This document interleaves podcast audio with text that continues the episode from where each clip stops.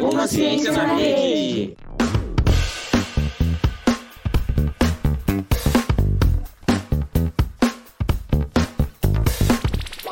Oi pessoal, meu nome é João, estou no segundo ano da escola do Baltazar. É Maria Clara. Meu nome é Beatriz. Meu nome é Júlia. E hoje eu vim falar um pouco do processo do vestibular para vocês. O vestibular é o meio pela qual a instituição pública ou privada do país concedem acesso às graduações. As graduações, por sua vez, são cursos que possuem duração média de 5 anos e que são voltados ao ensino de uma profissão. Vocês sabem como, a, como isso acontece?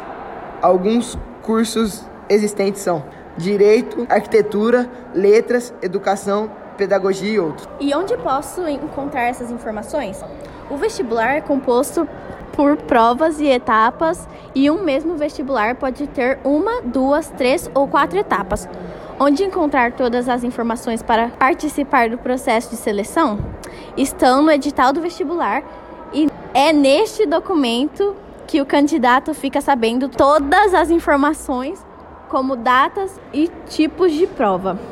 A partir da publicação do edital, a faculdade informa oficialmente aos candidatos. Algumas informações essenciais estão neste site: nome do curso e habilitação, números de vagas disponíveis em cada turma, quantos alunos vão compor a turma, onde o curso será ministrado, em caso de ensino à distância EAD, como será o acesso ao ambiente virtual de aprendizagem. O documento também traz informações sobre a realização da prova se será feita presencialmente ou online, se as questões são objetivas ou dissertativas e ainda qual é o peso de cada matéria para cálculo das notas. Quem pode prestar o vestibular? Todos aqueles que têm vontade podem prestar o vestibular, mas só pode iniciar uma graduação em uma instituição de ensino superior aqueles que já se formaram e tinham o certificado do ensino médio. Infelizmente, o número de brasileiros que possuem formação superior ainda é baixa.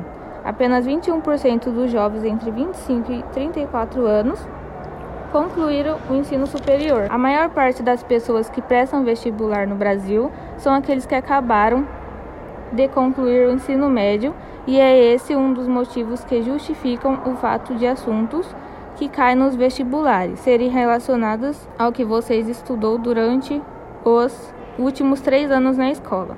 As provas do vestibulares, então, vão cobrar diversas questões pertinentes às seguintes disciplinas. O que cai no vestibular? Língua portuguesa, literatura, língua estrangeira, inglês ou espanhol, história, geografia, química, física, matemática, filosofia, sociologia e biologia. Como eu posso inscrever para o vestibular da Unesp? Para se inscrever no vestibular, você deverá saber de antemão qual instituição que você quer prestar. O vestibular da Universidade Unesp é organizado pela Fundação Unesp. O processo seletivo é realizado em duas fases, sendo que a primeira fase contém 90 questões dissertativas de conhecimentos gerais e a segunda fase 60 questões de conhecimentos específicos e uma redação. E as cotas, como funcionam? As vagas reservadas às cotas, 50% do total de vagas da instituição, serão subdivididas, metade para estudantes de escola públicas com renda familiar bruta igual ou inferior a um salário mínimo, e meio per capital, e metade para estudantes de escola públicas com renda familiar superior a um salário mínimo e meio.